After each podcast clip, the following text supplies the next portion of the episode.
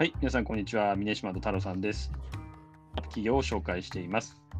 まずは峰島、自己紹介お願いします。はい、峰島です。えー証券会社で株式アナリストをやっていました。よろしくお願いします。それでは太郎さん、自己紹介をお願いします。はい、太郎さんです。スタートアップ企業で代表をやっていました。よろしくお願いします。お願いします。えーそれでは今回の紹介を始めたいと思います。で、あの前回ですね、えー6月20日の分で、次回はあのあエルスニュートリションという会社をお話ししますという話をしてたんですけども、えー6月21日、えーの今回はですね、えーウェザーニュースの深掘りをしていきたいと思います。はい、そうですね。はいはい。まず、はい。まあ、ウェザーニュースって聞くと結構なんか古い会社なのかなと思うんですけど、うんどどうなのかな。そうですね、ちょっととなんかこうスタートアップって言っていいのかどうかっていうところで言うと、まあ、あの創業がまあそもそも創業してから30年以上経ってるあ、んですそねんな古い会社なんですね。古い会社なんで、まあちょっとあのあんまりスタートアップ感はないかなと思ってるんですけど、うんうんうん。結構あの、なんですかね、あの一般的にはまあ天気に関する、気象に関する情報を提供している会社っていう、まあ、認識が強いと思うんですけど、結構いろんなに、ひ先進的な取り組みを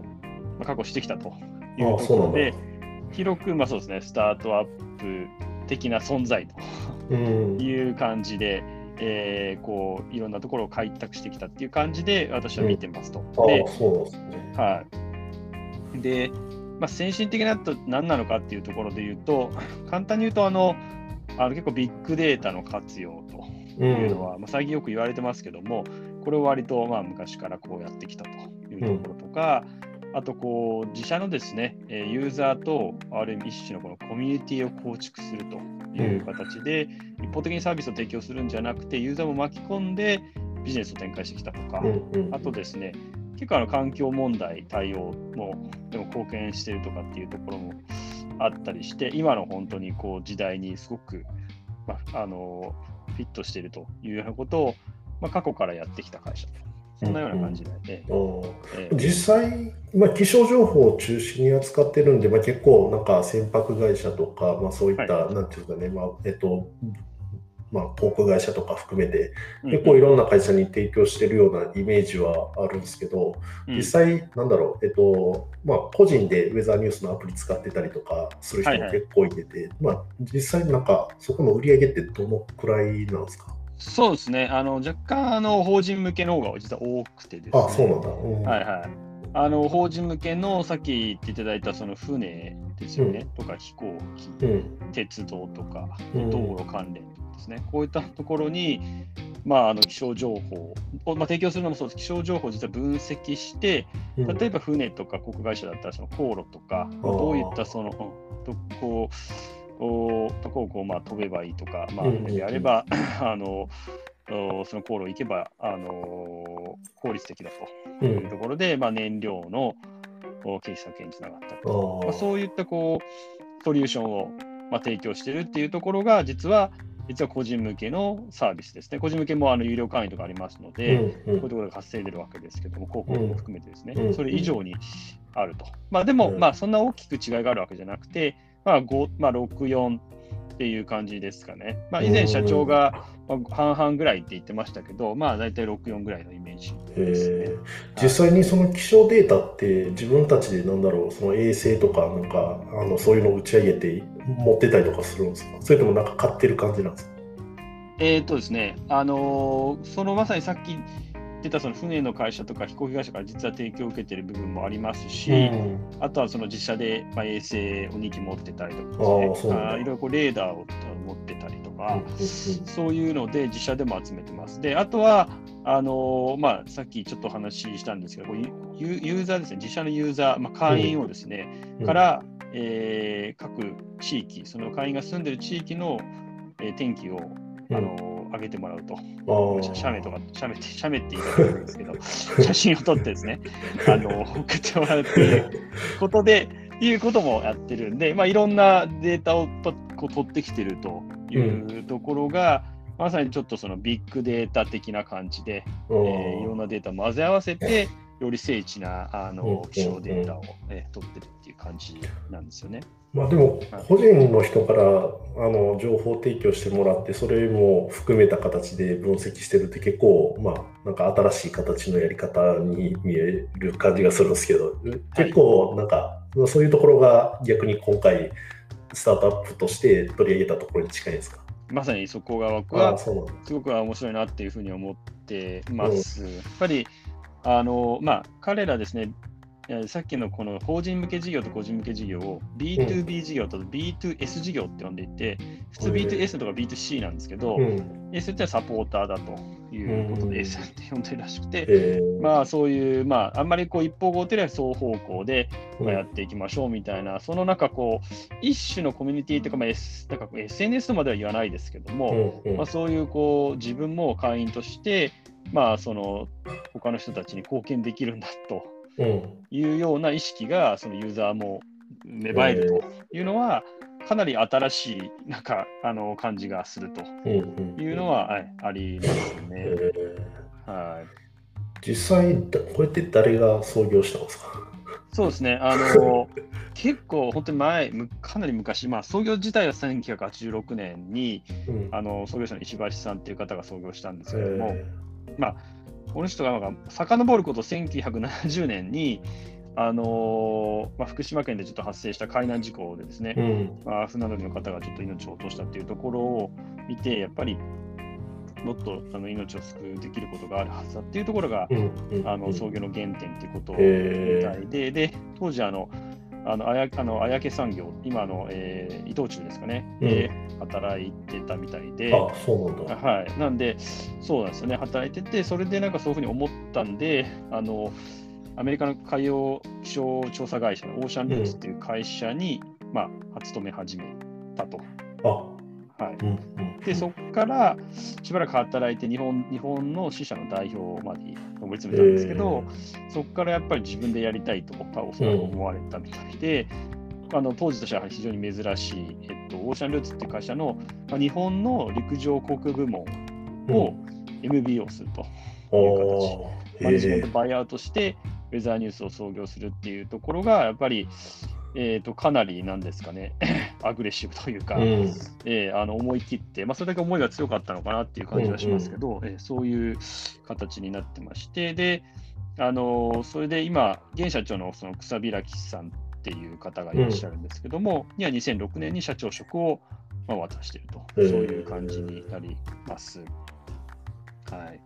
実際、このオーシャンルーツ自体は、えっと、なんだろう、その天気情報とかを、まあ、ユーザーに提供するっていうよりかは、まあ、その専門的な情報を、えっとまあ、海運とか、まあ、そういった航空会社とかに提供するっていうのが、もともとの事業だったんですか？えっと、そうですね、海洋気象調査会社ということなんですけども、っていう、まあ、あのおそらく、まあ、その B2B の会社だったんじゃないかなと思うんですけども、はい。まあそうですね。で、まあ、最終的には、その、えっと、このウェザーニュース自体が1993年には、うん、えー、逆に親会社を買収するっていう形まで成長しているという形になりますね。じゃあ結構今もあれなんですか、海外の比率っていうのは高いんですかね？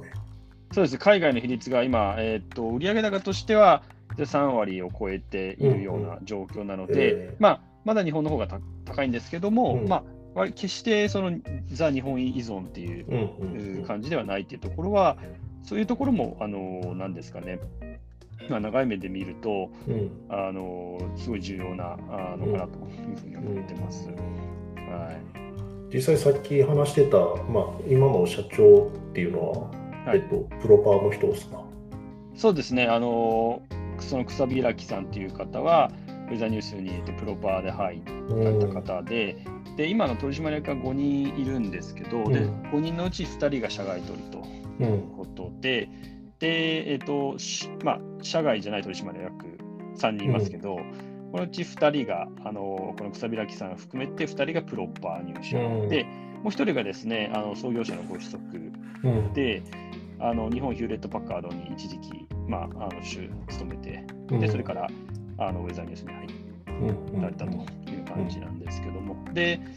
結構あの、この、まあ、経営陣、その取締役5人っていうのもなかなかコンパクトな、うん。取締役会の、この規模の会社にしちゃうっていう私は印象があるんですけども、で、まあ、2人社外取締役会いて、1人は元 Google 日本の代代表と、もう1人はあの東京ガスで副社長まで務めた方ということで、うん。まあかなり大きな企業のこの経営に関与してきたっていう経験豊かな方がいらっしゃるっていう感じで、まあ、なかなか、あのーそうですね、そういったバックグラウンド的にも、まあ、それなりに、それなりというか、えっと、バックグラウンド的にも結構面白いかなとうんいう感じがします。はいい今実際、なんだろう、えっと、ウェザーニュースは、まああのまあ、さっき話してた海運とか、まあ、そういった航空会社向けの、はいまあえっと、2B 向けと、まあ、あとは一般ユーザー、まあ、サポーターって言われる人たちへの、えっとまあ、サービス提供ということなんですけど、まあ、実際、なんだろう、今後伸ばしていくところって、どこになるのかなって、結そ構期待できね。るところってああるんですか？そうですね。あの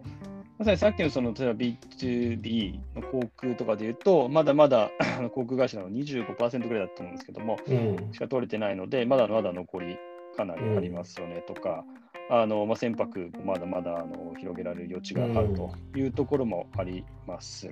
で、まああのまあ、個人は当然ながら、まあ、あのできるだけ会員数とかうん。あのアプリを使ってもらう方を増やすってことで広告収入を増やしたいというのは当然あるんですけども、でそれ以外にですね、やっぱりあの、まあ、冒頭で話したそのビッグデータの会社っていうところもあって、であのそれをこうで、さらにそれを分析して、ソリューションを提供するということで、結構やっぱり AI との相性が、まあ、いい、うんまああビジネスモデルなので、うん。その辺がこう、そうですね、